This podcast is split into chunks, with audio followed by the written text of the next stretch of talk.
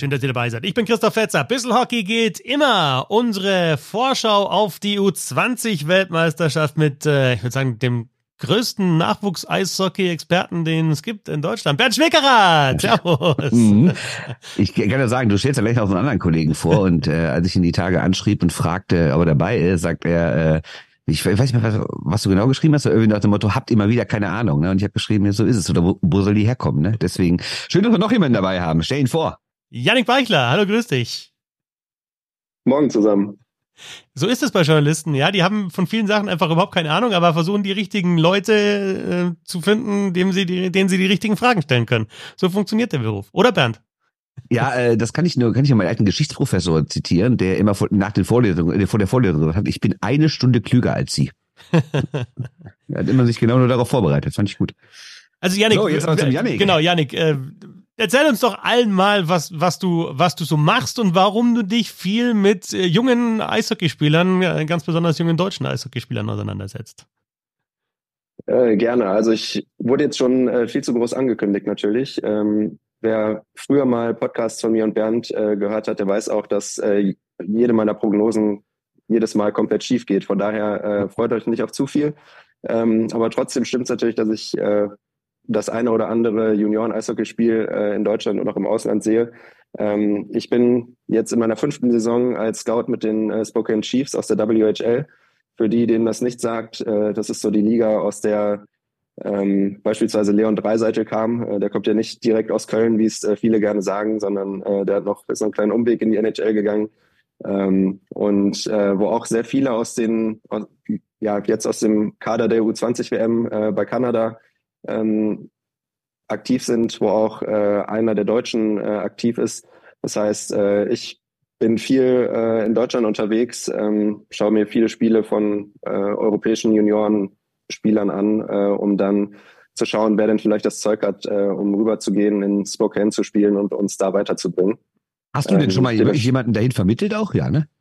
Ähm, ja, durchaus. Also äh, jährlich mehr oder weniger. Ähm, mhm. Aber der, der, der einem vielleicht was sagt, ist Yannick Proske, äh, jetzt gerade äh, in Mannheim und der hat ja auch äh, letzte Saison bis zu seiner Verletzung bei der U20 WM gespielt. Ähm, der ist der bislang einzige Deutsche in meiner Zeit, äh, die ich bei den Chiefs bin. Janik, ist es tatsächlich so, es gibt jetzt kürzlich einen Film rausgekommen mit Ben Stiller, da ging es um Scout in, in, Nordamerika, Basketball war das in dem Fall, ähm, das war schon sehr, sehr klischeehaft, ne, der dann was Ben Stiller? Nee, Adam Sandler war es natürlich. Adam Sandler, der den Scout äh, gespielt hat und dann irgendwann doch wieder Coach geworden ist. Aber dieses äh, Scout-Leben, viel im Flugzeug, ähm, viel schlechtes Essen, ähm, viele schlechte Spiele vielleicht dann auch mal und dann ab und zu mal ein Highlight zu haben. Ist es tatsächlich so oder ist das schon sehr klischeehaft? Wie, wie ist das Leben als Scout so? Ich habe den Film leider nicht gesehen, der ist aber schon seit äh, Monaten auf meiner Watchlist. Muss ich mal, mal nachholen, wenn er äh, so gut hier angekündigt wird. Ähm, ich glaube, für, ich sag mal, NHL-Scouts äh, oder auch die ähm, kanadischen, amerikanischen Scouts bei uns, die äh, Tag für Tag irgendwie durch die kanadischen Provinzen äh, fahren, um sich irgendwie U15-Spiele anzugucken. Ähm, für die trifft das sicherlich zu. Äh, für mich ist es noch ein bisschen anders, einfach weil ich äh, in Deutschland sehr viel von zu Hause aus machen kann, weil ich hier im Umkreis von äh, Düsseldorf, wo ich wohne, viele äh, Teams habe, die man sehen kann. Das heißt, äh, ich muss jetzt nicht so viel in Flugzeugen oder Hotels äh, unterwegs sein. Ähm, für den Rest von Europa äh, ist einfach auch aus Budgetgründen nicht möglich, dass ich so viel rumfliege, dementsprechend sehr viel Video. Ähm, aber ich glaube, ja, für, für NHL-Scouts äh, hört man auf jeden Fall sehr viel davon. Äh, auch sehr gerne, jetzt aktuell nicht mehr so viel, aber früher auch gerne Geschichten aus Russland und so, wo man immer mal was Gutes erleben kann, wenn man da rumfliegt und äh, in Hotels unterwegs ist. Aber es ist nicht so ganz äh, der, der Lifestyle, den man sich bei mir vorstellen kann. Wie viele Spiele schaust du so in der Woche oder wie viele, auf wie viele kommst du im Jahr? Hast du da eine Statistik? Boah, gar keine Ahnung, tatsächlich. Also hängt auch sehr viel davon ab, äh, wen man wo sehen kann und wer irgendwie interessant ist. Also gerade, ähm, ich sage mal, in der zweiten Jahreshälfte wird es immer mehr Video und immer wenn irgendein, wenn man von irgendeinem Spieler hört, dass er äh, rübergehen will, dann guckt man sich halt sehr viel an. Ähm, das ist auch heutzutage einfach sehr, sehr einfach, da was zu sehen. Ähm, weil es ja mittlerweile auch Tools gibt, die komplett nur das äh, Shift-Video, also nur die, die einzelnen Wechsel der Spieler hat. Und äh, selbst einmal nach Mannheim zu fahren und zurück und sich da ein Spiel anzugucken, äh, lohnt sich kaum noch, wenn du, wenn du dir in der Zeit irgendwie 20 Spiele von einem Spieler angucken kannst. Also ist natürlich immer was anderes, macht man trotzdem, aber äh, deshalb den ich da gar nicht mehr mit, wie viel man sich irgendwie auf Video anguckt. Äh, und wie viele ich mir dann live angucke, hängt ein bisschen davon ab, wer, wer spielt und wer da erreichbar ist. Aber ich kann mir sprichst vorstellen, du denn mehr mit Spielern eigentlich oder sprichst du eher mit Beratern mittlerweile? Also darfst du eigentlich, also ich, ich, also ich weiß, das ist im Fußball erstmal so regelt, man darf ja ab, erst ab einem gewissen Alter die Spieler ansprechen. Wie ist es bei dir? Kannst du einfach zu jedem Spiel gehen und nachher sich vor die Kabine stellen und sagen, hör mal, du hier, äh, weiß nicht, äh, so und so Müller, äh, wir wollen dich drüben in Kanada haben, hier ist meine Telefonnummer, lass mal quatschen oder wie läuft sowas? Also das würde ich gar nicht machen, äh, einfach weil man ähm, weiß, dass es die, die Berater gibt und äh, es eigentlich alles über die läuft. Äh, es gibt tatsächlich vereinzelte Spieler, die entweder bewusst keinen oder noch keinen Berater haben und äh, die muss man dann halt irgendwie anders kontaktieren. Ähm, wir haben auch, äh, ja, oder wenn ich nicht weiß, wer der Berater ist, also ich, Tommaso De Luca war unser letzter äh, Import im letzten Jahr. Ähm, ein Italiener, der in der Schweiz gespielt hat, den habe ich über Instagram angeschrieben, weil ich noch nicht hm. wusste, bei welcher Agentur er ist und habe gefragt, hey, hast du Bock? Und er hat gesagt, ja, hat er, hat mir Kontakt zu seinem Berater gegeben und dann, dann lief es aber darüber weiter. Also man versucht schon irgendwann äh, mit den Spielern zu sprechen, wenn es irgendwie ernst wird und man weiß, äh, der, der könnte es sein und man will dann nochmal gucken, passt zusammen äh, aus beiden Seiten, aber grundsätzlich gehe geh ich jetzt nicht einfach auf die, auf die Spieler zu. Untersuchst du oder beurteilst du in erster Linie eben Skillset oder dann auch den Charakter schon, weil, also ich will jetzt nicht einen Kommentator mit einem Scout vergleichen, aber für mich ist es schon anders, ein Spiel aus dem Stadion zu kommentieren als vom Bildschirm weg. Ne? Also vielleicht sehe ich dann die Szene ähnlich, vielleicht sogar mal am Bildschirm noch besser, weil ich mehr, mehr, mehr Ruhe habe, die Zeitlupe anzuschauen. Aber du hast im Stadion natürlich viel mehr Eindrücke, die du mitnehmen kannst. Was als Kommentator gut ist, als Scout sicherlich auch, weil du auch sehen willst, wie reagiert denn zum Beispiel ein Spieler auf jetzt ein gelungenes Play oder vielleicht auch ein misslungenes Play auf der Bank. Steckt er den Kopf so ein bisschen in den Sand, ist er trotzdem noch weiterhin positiv. Das sind ja auch so weg jetzt von Skating und Stickhandling sicherlich Charakterzüge oder Skills, die ein Spieler haben, haben muss oder die man untersuchen muss. Und dann eben auch der, das persönliche Gespräch. Also wie wichtig ist einerseits einfach das Spielerische und wie wichtig ist auch in dem Alter schon zu sehen, okay, was ist das für ein Typ? Ähm, wie wichtig ist es, würde ich auf jeden Fall sagen, extrem. Ähm, ist sehr, sehr wichtig. Auch man merkt ja, ähm, wenn man jemanden gedraftet hat ähm, und der dann äh, rübergeht und ähm, er dann eben da spielt, äh, kriegt man ja auch das Feedback, so wie fügt er sich in die Mannschaft ein, wie läuft das. Ähm, da hatten wir jetzt bisher zum Glück äh, immer Glücksgriffe getätigt, würde ich sagen. Also das war äh, charakterlich bisher immer kein Problem. Ähm, aber eine richtige Garantie gibt's dafür einfach nicht. Also so Sachen wie, was passiert auf dem Eis, wie reagiert man auf ein Gegentor oder sowas, das kann man natürlich beurteilen und das äh, mache ich auch durchaus, aber da gehört ja noch viel mehr dazu zum Charakter auch irgendwie, um einzuschätzen, ähm, wie sich denn jemand macht, wenn er wohl im Ausland ist und irgendwie alles neu ist, neue Liga, neues Umfeld, neue Sprache, neues Land, neues Essen, ist ja alles komplett neu. Ähm, da kann man ja auch vorher irgendwie versuchen einzuschätzen, ist es jemand, der da richtig Bock drauf hat, der da offen für ist, oder ist es jemand, der da nicht so drauf steht? Ähm, ist es einer, der dem auch irgendwie Schule wichtig ist oder hat er einfach nur Bock, Eishockey zu spielen, ähm, sind alles irgendwie relevante Faktoren, die aber teilweise sehr, sehr schwierig zu beurteilen sind, auch wie äh, Bernd gerade schon angesprochen hat, dadurch, dass äh, Berater immer mit drinstecken und äh, das meiste mehr oder weniger steuern, ähm, dass es da auch schon teilweise schwierig ist, so wirklich tief zu bohren und rauszufinden, wie ist denn der Spieler drauf. Aber grundsätzlich ist es auf jeden Fall wichtig.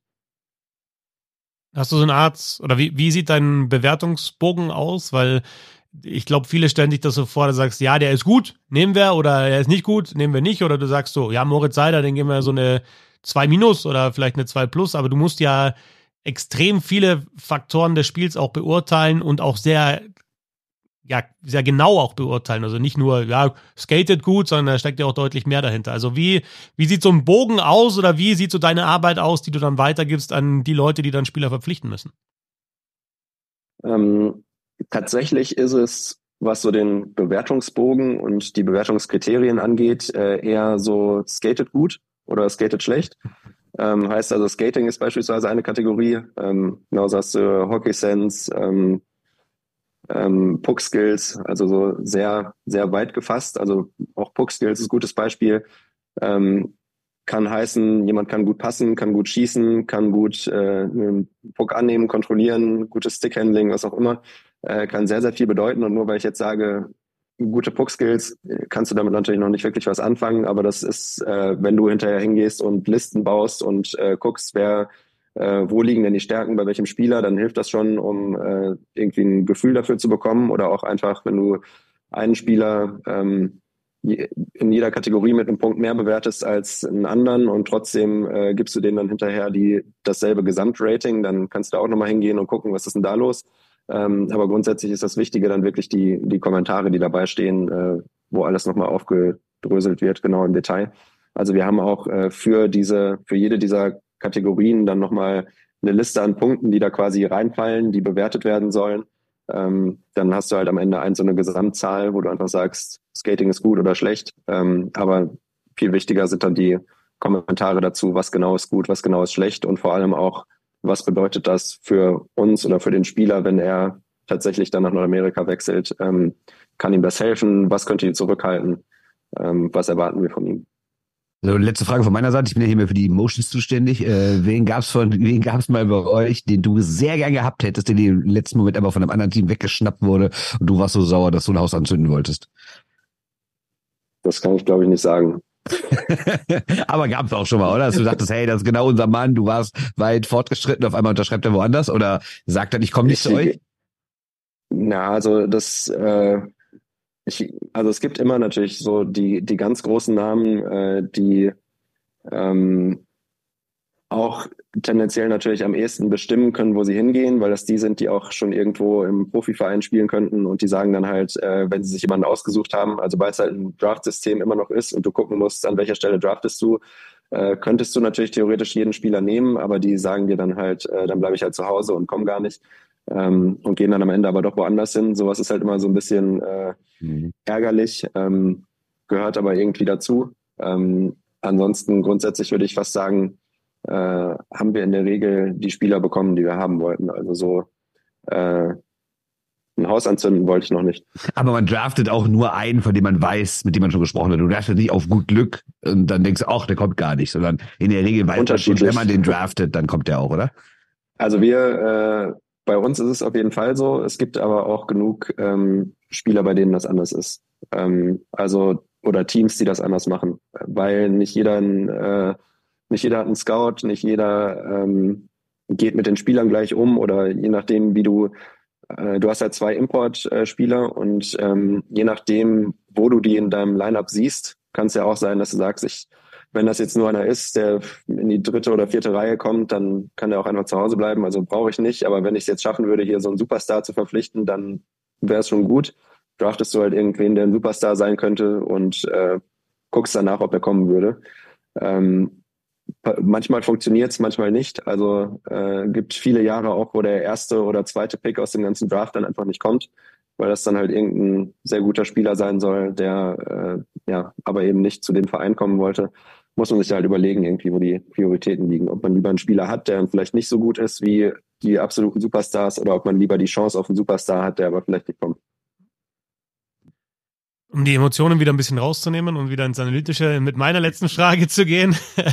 ähm, Scout, es gibt ja diese zwei Prinzipien, entweder nach, nach aktuellem ähm, Fähigkeitenstand ähm, zu scouten oder eben nach nach Potenzial. Das ist wahrscheinlich dann ein Stück später dann nochmal, wenn es darum geht, zu draften, nochmal wichtiger. Aber wie viel schaust du dir an, was schon da ist und wie viel spielt auch eine Rolle, okay, da ist einfach noch Potenzial und das kann der auch ausschöpfen, wenn es gut läuft? Ähm, ja, kommt äh, drauf an, wie alt der Spieler ist, weil der Draft ähm, drei äh, Jahrgänge umfasst. Also es können 17, 18 oder 19-jährige Spieler sein. Und äh, die 19-jährigen, die du draftest, äh, die sind dann natürlich quasi für eine U20-Liga das fertige Produkt, das einfach kommt. Also da musst du dann gucken, wie gut ist der Spieler, wo passt er jetzt ins Lineup und was bringt er uns dann. Ähm, wenn du dir 16-Jährige anguckst, die dann als 17-Jährige in die Liga kommen, äh, dann musst du dir natürlich schon überlegen, ähm, im Idealfall bleiben die dann für zwei oder bestenfalls sogar drei Jahre äh, dass du dir dann überlegst, was, was ist denn der in drei Jahren? Ähm, wenn der 19 ist, was kann der dann, was bringt er uns dann? Ähm, und da gehört natürlich immer viel, ähm, viel Glück auch dazu, äh, was, glaube ich, viele auch nicht unbedingt zugeben wollen, aber man weiß halt nie, wie sich Spieler so entwickeln. Äh, tut natürlich immer sein Bestes und guckt sich äh, alles, alle Informationen an, die man kriegen kann. Ähm, aber wenn du irgendwie einen hast, der, also gerade in dem Alter gibt's halt Spieler, die wachsen nochmal zehn Zentimeter, äh, dann gibt's welche, die, die sind schon gerade 15 Zentimeter in einem Jahr gewachsen und äh, können nicht mehr so gut Schlittschuh laufen und du musst dir wieder überlegen, kommt das nochmal?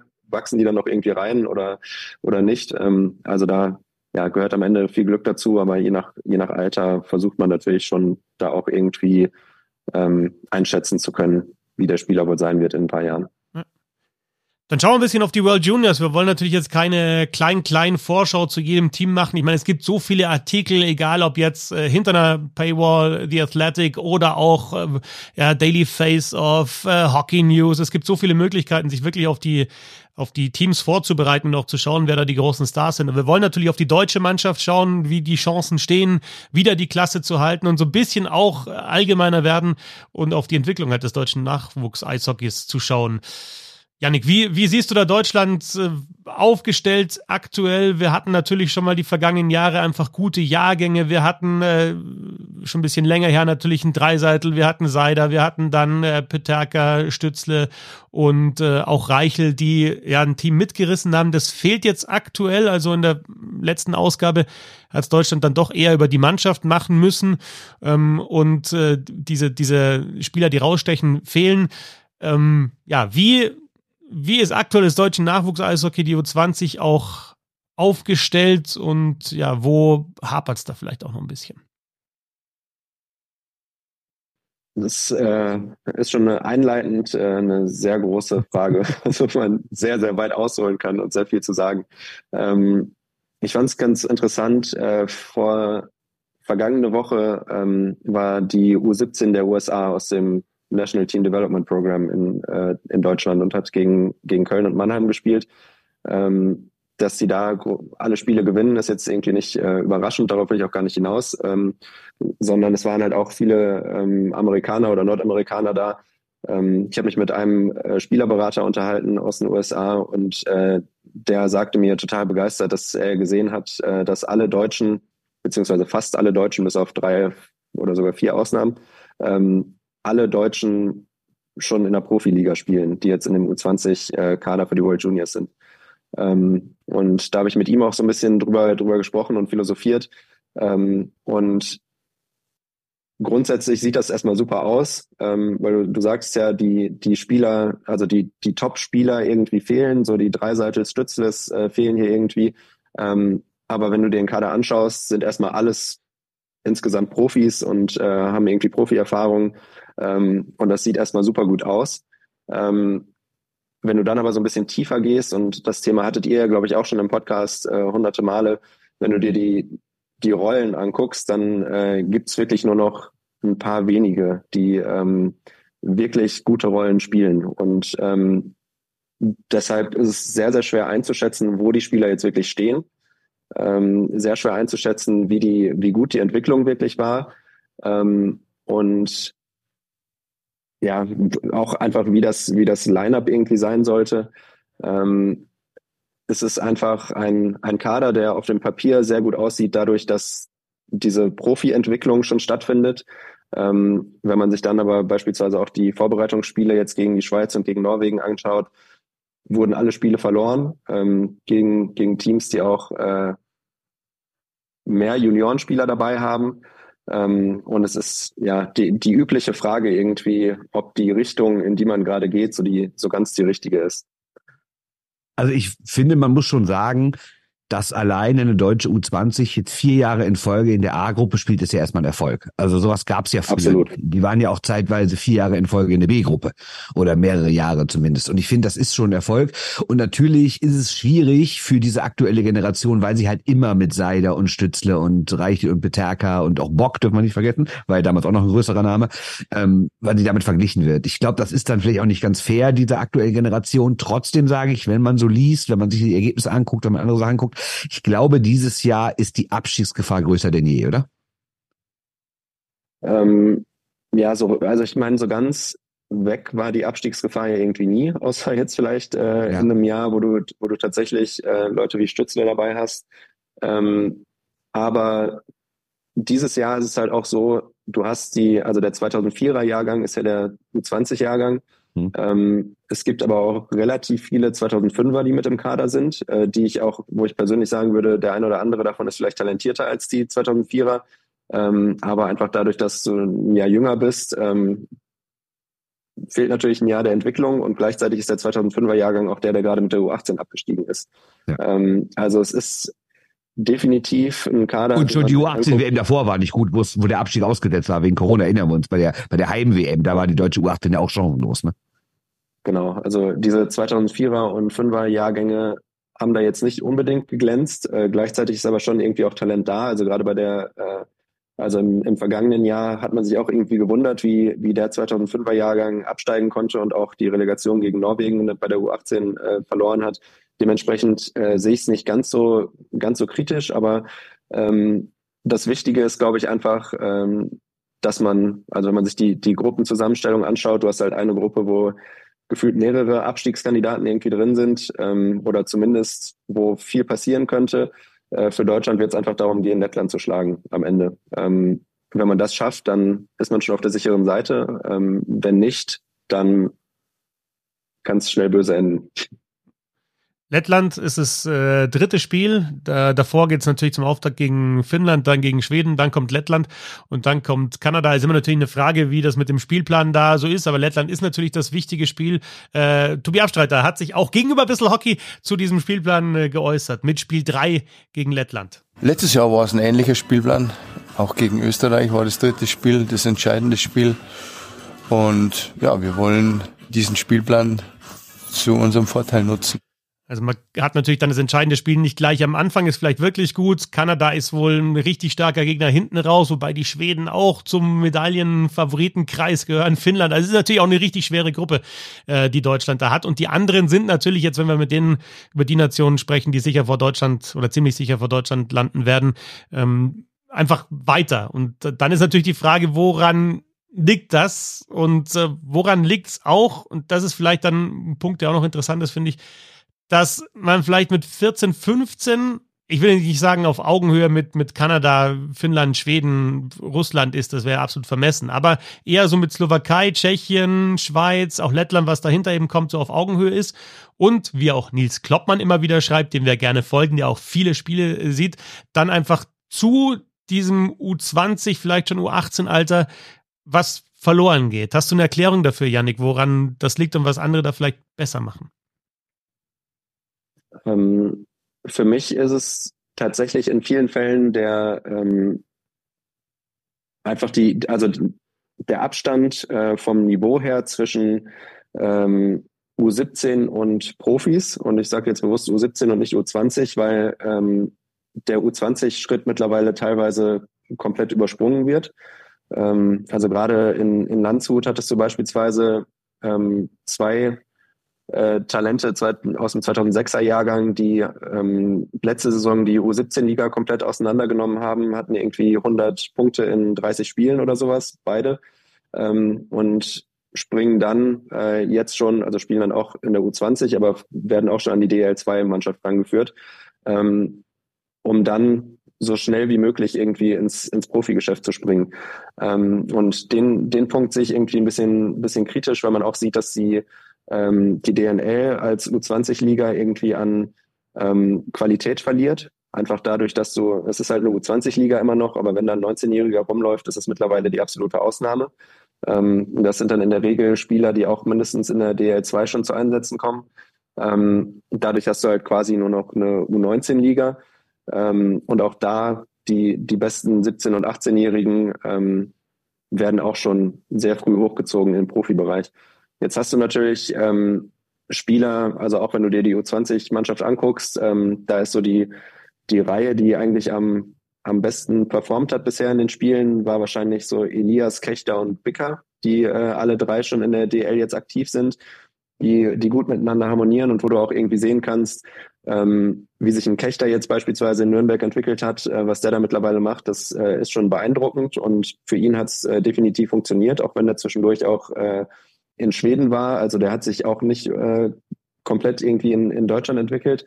Ähm, hast aber auch Leute wie ein ähm, Veit Oswald oder Erik Hördler, die äh, ganz gute Rollen schon spielen in, in ihren Teams und äh, irgendwie ähm, viel bringen. Aber gleichzeitig, wenn du dir dann Leute anguckst wie ein Paul Meyer, der jetzt als 2005er Jahrgang schon, äh, glaube, ungefähr 50-50 die Saison in, in Mannheim und Bietigheim verbringt und dabei jeweils, glaube ich, eine relativ äh, geringe Rolle irgendwie spielt. Ähm, also ganz kurz zu sagen, Paul Meyer halt hat aktuell 6 Minuten 42 Eiszeit in der DL. Ja, und das ist halt genau, das Ding, also ähm, du hast ja auch zwar angesprochen schon, also jetzt, äh, Kechter und Oswald sind ja der absolute Ausnahme. Ne? Also Kechter und Oswald sind die einzigen beiden deutschen Spieler U20 in der DL, die, die zweistellig Eiszeit haben pro Spiel. Kechter elf Minuten, Oswald ein bisschen über zehn Minuten. Dann kommt dann noch Elias, Moritz Elias und äh, Jakob Weber noch von München in der Verteidigung und dann fällt's halt schon ab. Und das ist ja genau das, was du vorher gesagt hast, dass halt die dass sie wahrscheinlich für die DL noch nicht weit genug sind, um da, um da gute Rollen zu spielen, aber für den Unterbau dann eigentlich schon, also einfach zu stark, um da zu spielen. Also da würden sie sich auch nicht weiterentwickeln. Oder? Das ist dein, dein Punkt. Ja, genau. Also ich ähm, bin natürlich grundsätzlich, also ich meine, ich äh, scoute jetzt für ein nordamerikanisches Team und äh, versuche irgendwie die Spieler rauszuholen, aber grundsätzlich ist, äh, ist mein Ziel natürlich trotzdem äh, nicht irgendwie, dass, äh, dass deutsche Spieler möglichst ins Ausland wechseln sollen. Also es wäre ja ideal für fürs deutsche Eishockey, wenn ähm, wenn der Unterbau so gut wäre und äh, irgendwie der, der Übergang zum Profibereich dann so gut funktioniert, dass da einfach so viele gute Spieler wie möglich am Ende, am Ende rauskommen.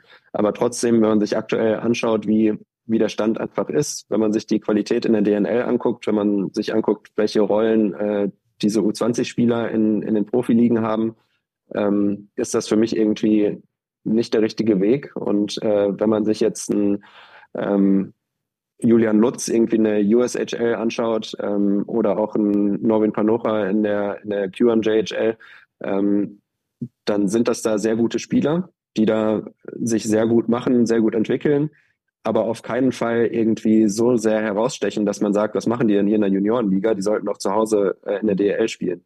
Ähm, von daher, auch wenn man das vergleicht mit, äh, mit anderen Teams, also man guckt sich äh, die Kanadier an, die sind eigentlich eine komplette äh, Juniorenmannschaft, die Amerikaner sind komplett äh, eine komplette College-Mannschaft.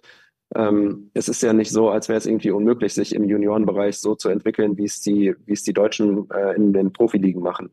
Ähm, es ist einfach nur das Setup quasi, wie es jetzt gerade ist in Deutschland, mit dem es irgendwie nicht so ganz funktioniert im, im Juniorenbereich. Und man sieht dann halt schon ähm, an einzelnen Beispielen, aber auch über die Jahre, wie Bernd gesagt hat, dass man jetzt in der U20-WM mehrere Jahre den Klassenerhalt geschafft hat, dass es ja schon irgendwie funktioniert, ähm, die Spieler zu entwickeln im Profibereich. Aber es ist halt eine, ich würde sagen, eine ganz andere Entwicklungstimeline eigentlich bei den Spielern. Aber Gegenargument, gucken wir uns mal den schwedischen Kader an. Lekerimäki, Ögren, Östlund, alle vergangene Saison zusammen bei New Gardens gespielt, haben die zweite Liga da wirklich für ihr junges Alter wirklich gut äh, hergespielt, sind jetzt alle in die erste Liga gewechselt, nach Örebro, Fährstad und Wekrö. Und auch die Finnen heißt ja immer häufiger, ja, guck mal, da spielt doch ein 18-Jähriger in der ersten Liga, der bricht da wieder irgendwelche alten Rekorde und sowas. Das heißt, Deutschland ist ja nicht das einzige Land, also gerade das einzige europäische Land, wo halt junge Leute schon sehr früh in die ersten Ligen oder in die zweiten Ligen geholt werden. Und da funktioniert es ja auch. Aber alle Spieler, die du jetzt gerade aufgezählt hast, sind, glaube ich, First-Round NHL-Picks. Ähm, und die Finnen, die irgendwelche Rekorde aufstellen, also da sind auch wieder jetzt zwei, ähm, die, also mit Konsta Helenius ähm, und Emil Hemming beispielsweise sind zwei äh, aus dem 2006er Jahrgang, die jetzt dabei sind und in der Liga große Rollen spielen, sind aber auch beides potenzielle Top Ten Picks für den NHL Draft. Also das sind ähm, irgendwie schafft man es scheinbar in anderen Ländern, die, die Spieler so weit zu entwickeln, ähm, dass sie, dass sie so gut werden und so früh so gut werden, dass es funktioniert. Und ich bin ja auch überhaupt nicht, also Tim Stützel und Moritz Seider haben auch äh, in Mannheim ihre Draft-Saisons gespielt. Ist ja super, wenn du so gut bist. Aber die meisten sind das eben nicht. Und dann sehe ich den, den Schritt ein bisschen äh, zu früh eigentlich was wäre eine vorstellbare Lösung, also Aufwertung der DNL wieder zu einer U20-Liga, vielleicht wirklich zu sagen, in der DL 2 muss das eigentlich passieren, der Übergang zur DL, sowas wie sie in den USA seit Jahren wirklich sehr, sehr erfolgreich machen mit dem US National Team Development Program, wo sie einfach die Spieler zusammenziehen. Was, was wäre vorstellbar, um da ranzukommen und äh, zumindest zu, ja, jetzt sag ich mal, den, den, den den Teams hinter den absoluten Top-Favoriten da die Lücke zu schließen, beziehungsweise einfach besser aufgestellt zu sein? Ähm, für mich ist tatsächlich die, oder sind die U23 und auch U21-Regeln in äh, DL und DL2 zum aktuellen Stand in der Form nicht sinnvoll.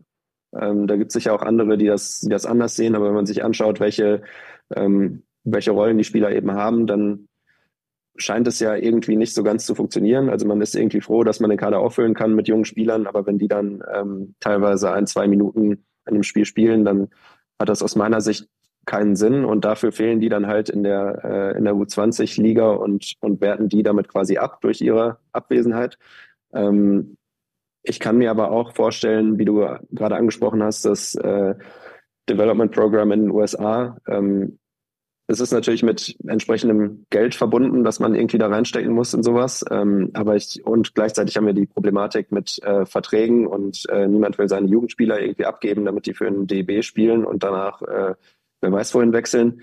Ähm, aber wenn wir rein auf die Entwicklung der Spieler schauen, dann kann ich mir tatsächlich auch so ein DB Development Program vorstellen. Ähm, was auch in, also ein Beispiel, das auch in Europa funktioniert, ist auch die Slowakei. Also die haben U18 äh, Development Program sozusagen, ähm, wo auch Spieler sind, die, ich weiß gar nicht, wie sie es genau machen, äh, vertraglich oder so, aber es gibt einfach Spieler, die ähm, auch die Saison nicht komplett da spielen, sondern auch mal Spiele für ihren Heimatverein machen oder wie auch immer. Ähm, und die Slowakei hat jetzt, glaube ich, auch äh, elf NHL-Picks äh, dieses Jahr bei der bei den World Juniors. Ähm, das ist so ein europäisches Beispiel, dass das auch irgendwie funktionieren kann. Ähm, ich glaube, es gibt verschiedene Möglichkeiten, die man einfach mal diskutieren müsste und ähm, wo man auch schauen müsste, wie viel Geld haben wir denn irgendwie zur Verfügung für den für den Juniorenbereich, um dann eine Lösung zu entwickeln. Jetzt gerade so Tschechien, Slowakei, also klar, die hatten jetzt vor allem die Slowaken natürlich mit Slavkovski, mit, mit Nemetz, die stechen da natürlich raus, hatten auch sehr, sehr hohe Picks, aber die haben sich jetzt eben sowohl bei der U20, äh, also letztes Jahr Slowakei, die waren ein Tor davon entfernt, Kanada und Conor Bedard rauszunehmen. Ja, die waren in der Verlängerung da im Viertelfinale. Natürlich überragende Leistung auch von Adam Gajan, dem Keeper, aber trotzdem, das war bis in die Verlängerung rein möglich, dass die Kanada rausnehmen und die Tschechen sind bis ins Finale gekommen. Und das sind eben jetzt so die Nationen, wo ich gesagt hätte, in den letzten Jahren in, in der A-Nationalmannschaft ist Deutschland dann der Slowakei eher vorbei und dann Tschechien nah ran, vielleicht auch schon auf Augenhöhe.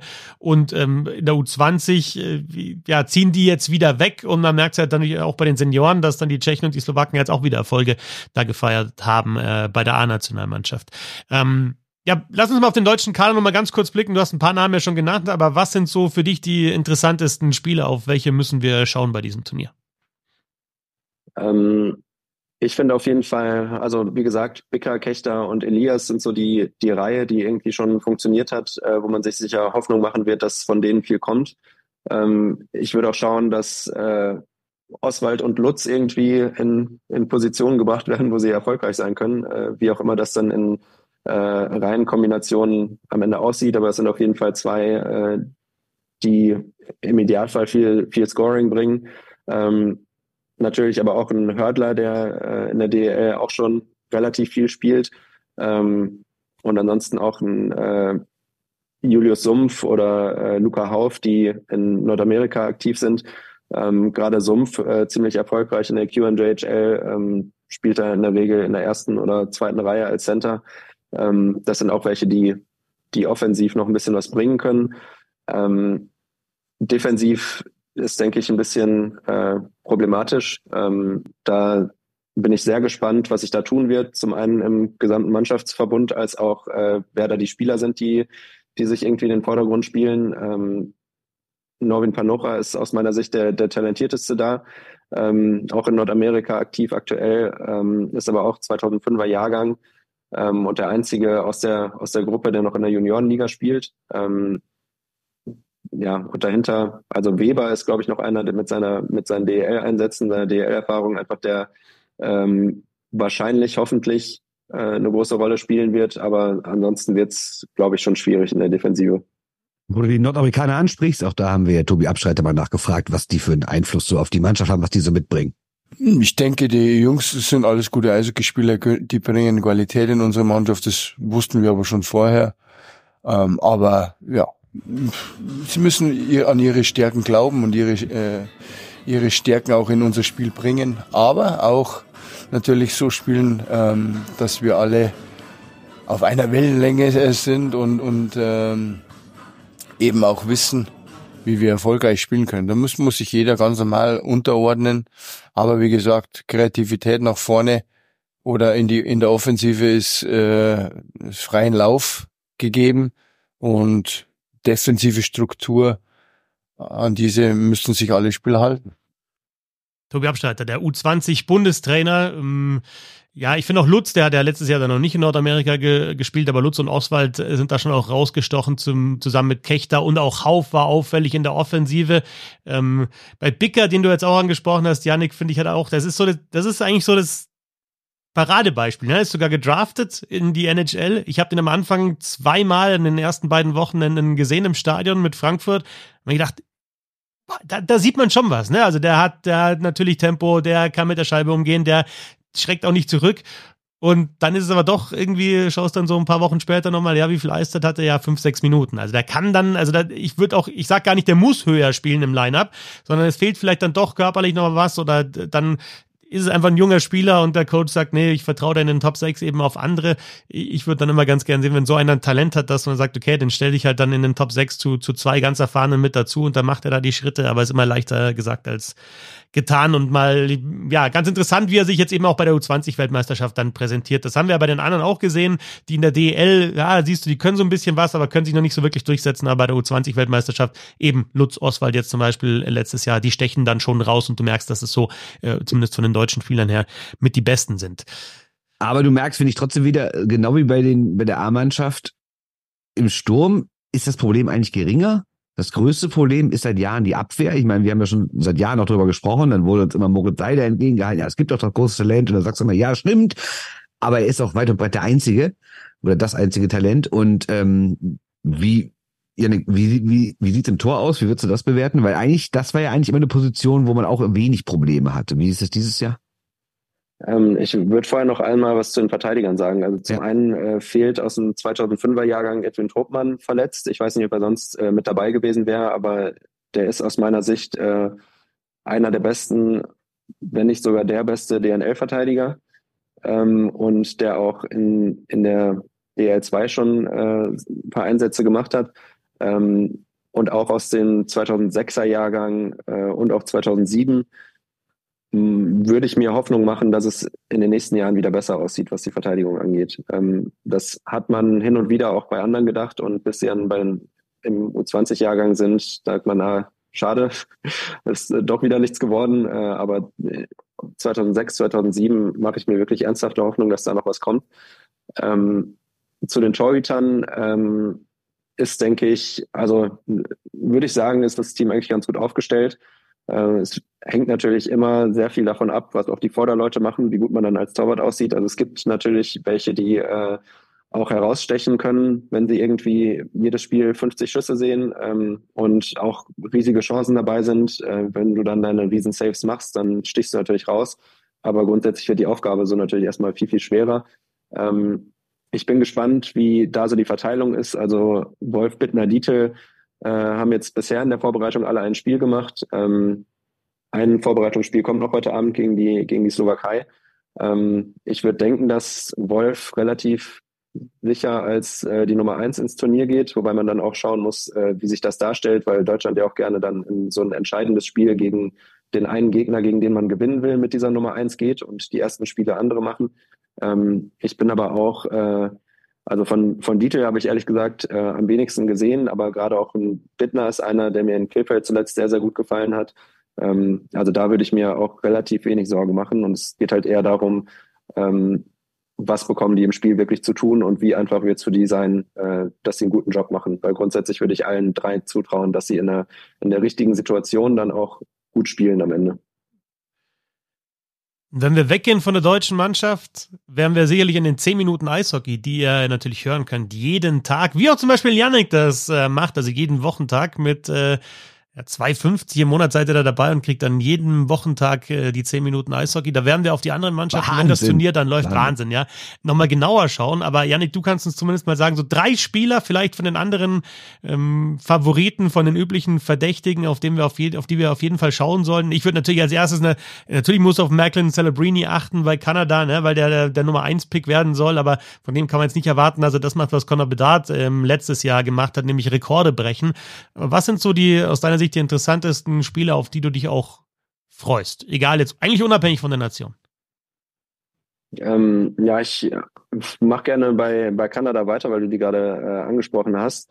Ähm, Celebrini ist dann natürlich einer, aber zwei, auf die ich mich sehr freue, ähm, weil die ähm, Division-Rivalen der, der Spokane Chiefs sind und ich die leider relativ äh, häufig sehe, wenn ich mir da die Spiele angucke und die da die Liga terrorisieren, ähm, sind Connor Geeky und Matthew Savoy ähm, die einfach extrem viel Spaß machen, auch zusammen und ähm, bisher, glaube ich, von allen so als die Top-Reihe ähm, gesehen wurden, äh, war immer noch die Frage, wer da irgendwie der Dritte im Bunde sein wird. Das könnte jetzt äh, Matthew Poitras werden, der aus Boston noch äh, die, die NHL-Verstärkung äh, geworden ist. Also da äh, freue ich mich auf jeden Fall drauf. Und auch äh, Denton Matejczak, ein Verteidiger, der ähm, ja einfach ein extrem starker Offensivverteidiger ist. Und das ist so ein Spielertyp, der mir immer sehr viel Spaß macht beim Zugucken. Ähm, typischer kleiner, wendiger, moderner Verteidiger, ähm, wo auch die, die NHL-Karriere ähm, dann spannend wird in zu, spannend sein wird in Zukunft. Aber man muss schon sagen, Kanada hat jetzt nicht so wie im vergangenen Jahr so eine Mannschaft mit so einem absoluten Übertalent, wie so ein Bedarf in Tinny oder Wright oder sowas. Ne? Also, also so, wie ich das so lese und wenn man den Leuten so zuhört, die sich besonders gut damit auskennen, Kanada ist starke Mannschaft, gar keine Frage, hat ja auch, ich habe es extra nachgezählt, äh, elf Erstrundenpicks dabei und natürlich auch noch ein paar künftige.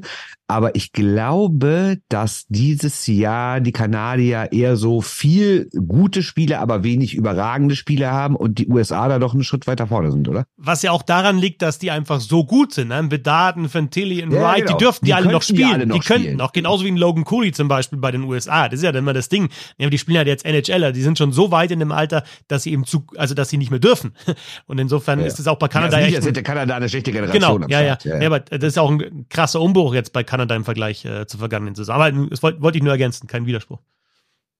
Vor allem auch, weil äh, Celebrini ja auch höchstwahrscheinlich der Nummer 1 Pick im ja. nächsten Draft sein wird. Also ähm, es ist immer lustig, äh, wenn man sich so durchliest, was äh, in Kanada irgendwie geschrieben wird äh, und auch weil sich viele irgendwie darüber aufregen, dass die Auswahl der Spieler äh, schon wieder so schlecht ist und man guckt sich die Mannschaft an und äh, ist eigentlich was, wovon man halt als Deutscher nur träumen könnte, ähm, dass ja, man da Celebrini und Co. hat.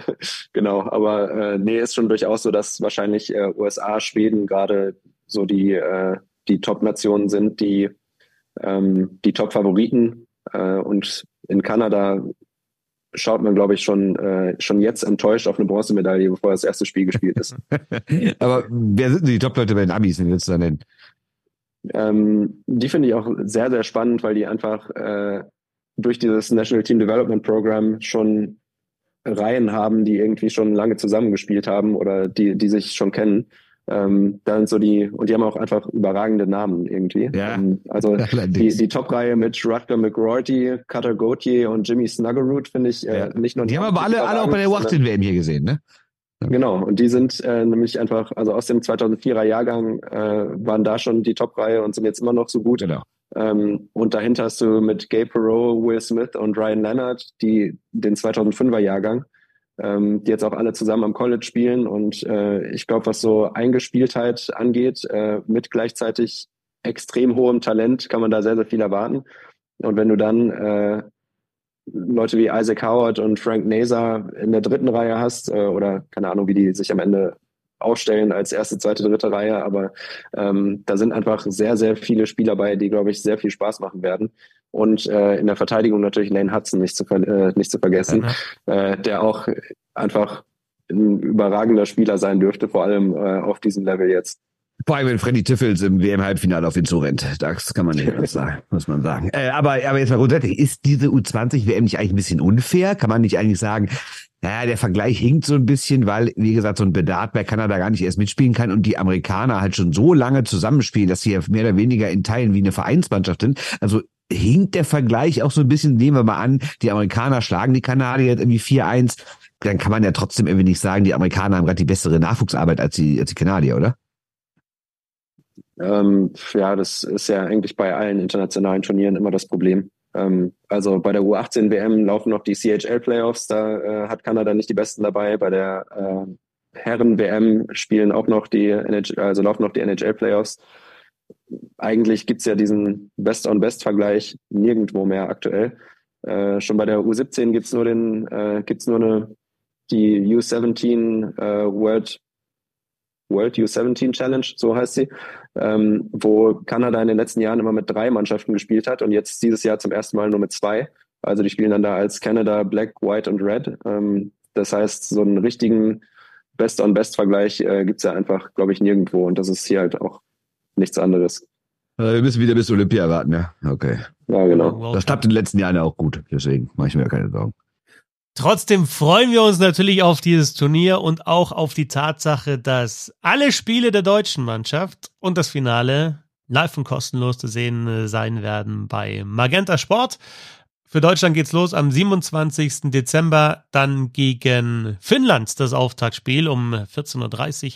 Die World Juniors, also gebt euch jetzt das. Brauch, stopp, Fetti, jetzt brauchen wir aber noch vom Yannick noch eine, noch ein Ab Ja, hätte ich ja natürlich zum Abschluss. Oh, Unterbrichte mich hier gerade. Du du, weil du irgendwie, weil du irgendwie aufs Eis musst. Du so. laberst mich hier voll, dass ich die Emotionen rausnehme und dann bringe ich gerade Emotionen. Du cuttest sie komplett ab, ja. Okay, dann fang doch mal an mit deinen Emotions, der, der, der Cutter Schwickerrad, nicht der Cutter Gautier, sondern egal. Oh, also, oh, ähm, gebt euch das Turnier und wie gesagt, in den 10 Minuten Eishockey, was ich noch sagen wollte, als Cross-Teasing, bevor mich äh, Bernd Schwickerrad hier so unprofessionell unter, unterbrochen hat, da könnt ihr dann täglich auch hören, wie das Turnier läuft, aus deutscher Sicht, aber auch aus Sicht der anderen Teams. Was brauchen wir jetzt zum Abschluss noch, Bernd? Mach du. Wir brauchen natürlich noch einen Tipp. Wer gewinnt das Ding? Wer kommt ins Halbfinale? Was und wo landet Deutschland? Das ist so. so. Das ist so das, was die Leute stark. interessiert. Ja, aber das ist gut, dass du dir die Frage noch aufgeschrieben hast. Die hätte ich nie im Leben hätte ich Ja, also wir haben jetzt gar nicht mit die anderen gesprochen. Ich meine, die finden aber auch eine ja. interessante Entwicklung. Aber das, ich würde sagen, das machen wir die Tage immer mal wieder in den zehn Minuten streuen wir mal was ein, ne? Von den anderen. Ich habe mir so viel aufgeschrieben, jetzt so auch Norwegern und sowas. Ne? Und zu den Letten und zu den Schweizern, was mit denen eigentlich, mit denen haben wir gar nicht gesprochen. Die Schweden als Heimteam, ne? Egal. Das würde ich jetzt äh, eigentlich auch mal gerne hören, was du zu den Letten und Norwegern so aufgeschrieben hast. Ja, das musst du dann die Tage anhören. Aber du bist ja Abonnent oder Supporter, deswegen wirst du das alles mitkriegen. Das freut mich ja sehr. Ne? Aber genau. die anderen kannst du noch mitkriegen. Aber dann sag du mal, also Amis sind schon, sind schon der Top-Favorit wahrscheinlich. Ne? Und Deutschland, ist, also so wie ich das sehe, es wird einfach auf das Lettland-Spiel ankommen. Entweder du kommst irgendwie ins Viertelfinale, wo dann relativ schnell Ende ist, oder du musst in diese Abstiegsrunde rein. Ne? Das Lettland-Spiel wird das wahrscheinlich entscheiden. Die anderen Spiele sind da bist du mehr oder weniger chancenlos. Ne? Also ich fange mal bei, bei der ersten Frage an. Äh, USA Top-Favorit ja, aber ich würde Schweden da auf jeden Fall auf demselben Level sehen, einfach auch, weil die, wie du ja schon angesprochen hast, auch eine komplette Profimannschaft haben, allerdings mit äh, vielen First-Round-Picks und äh, vielen Spielern, die wirklich große Rollen in, der, äh, in den schwedischen Ligen spielen, die in ihrer Entwicklung auch sehr weit sind und gleichzeitig auch einfach verdammt viel Talent mitbringen. Ähm, aber das sind so die, die großen Favoriten, würde ich sagen. Ähm, dahinter kann natürlich immer viel passieren. Also Kanada gehört auf jeden Fall auch mit dazu fürs Halbfinale. Und wer da sonst noch landen könnte, ähm, Finnland ist natürlich immer mit dabei, äh, aber genauso Tschechien, Slowakei in den letzten Jahren, ähm, die da auch eine, ein Wörtchen mitzu, äh, mitzureden haben. Ähm, was Deutschland angeht, äh, stimme ich dir voll zu. Ähm, das Spiel gegen Lettland ist das, das Must-Win-Spiel, ähm, das aber auch extrem schwer zu gewinnen sein wird. Ähm, ich traue mich da kaum eine, eine Prognose zu wagen, ähm, weil man das Spiel einfach, also es ist wie gesagt, das musst du gewinnen, ähm, aus verschiedenen Gründen und aus jeder Sichtweise ist das ein Spiel, wo du sagen musst, äh, nicht nur wegen des Nicht-Abstiegs, sondern das ist einfach, wenn du hinter Lettland landest als Deutschland, dann, dann sieht es schon wieder irgendwie düster aus fürs Nachwuchs-Eishockey. Äh, ohne da jetzt den, den Letten zu nahe treten zu wollen. Ähm, aber es ist einfach eins, das musst du gewinnen, aber es wird verdammt schwierig und wenn du das nicht schaffst, äh, dann wartet halt Schweiz, Norwegen oder je nachdem, wie es da läuft, äh, wenn, also geht ja schnell in so einem Turnier, dass da plötzlich die Slowakei oder so in der Relegation wartet, ähm, während wir gleichzeitig darüber sprechen, dass sie im Halbfinale landen könnten. Aber ich glaube, da die andere Gruppe wird ähm, relativ eng beieinander sein und egal, wer da am Ende auf Deutschland warten könnte, würde das, glaube ich, sehr, sehr schwierig werden in der Relegation. Und das hat man ja auch äh, bei der U18-WM schon gesehen. Äh, gegen Norwegen war es genauso. Man geht in die Relegation und sagt, okay, ist alles halb so wild. Jetzt geht's wieder von vorne los. Wir müssen in zwei Spielen gegen Norwegen irgendwie was holen und äh, verliert dann sang- und klanglos. Ähm, das kann halt einfach in so einem Turnier schnell passieren. Deshalb äh, wäre die aus meiner Sicht deutlich einfachere Variante, die aber auch keinesfalls einfach ist, dieses Spiel gegen Lettland zu gewinnen. Und es ist in diesem Jahr auch so, es gibt nicht ein Best of Three gegen den Abstieg, sondern es gibt ein Relegationsspiel. Und das ist ja nochmal ein Faktor mehr. Wenn du nur ein Spiel hast und du kannst dann mal dann einfach auch, selbst wenn du vielleicht besser bist oder im Turnier besser spielst, erwischst du ein schlechtes Spiel und bist dann raus. Also insofern diese Relegation auf jeden Fall vermeiden, muss das Ziel für Deutschland sein. Also ins Viertelfinale kommen, also Lettland schlagen. So einfach ist es und doch so kompliziert. Yannick, danke dir für deine Einschätzung zum, zu deinem Job zur deutschen Mannschaft, zum deutschen Nachwuchs-Eishockey und auch zu diesen World Juniors. Yannick Beichler, Dankeschön.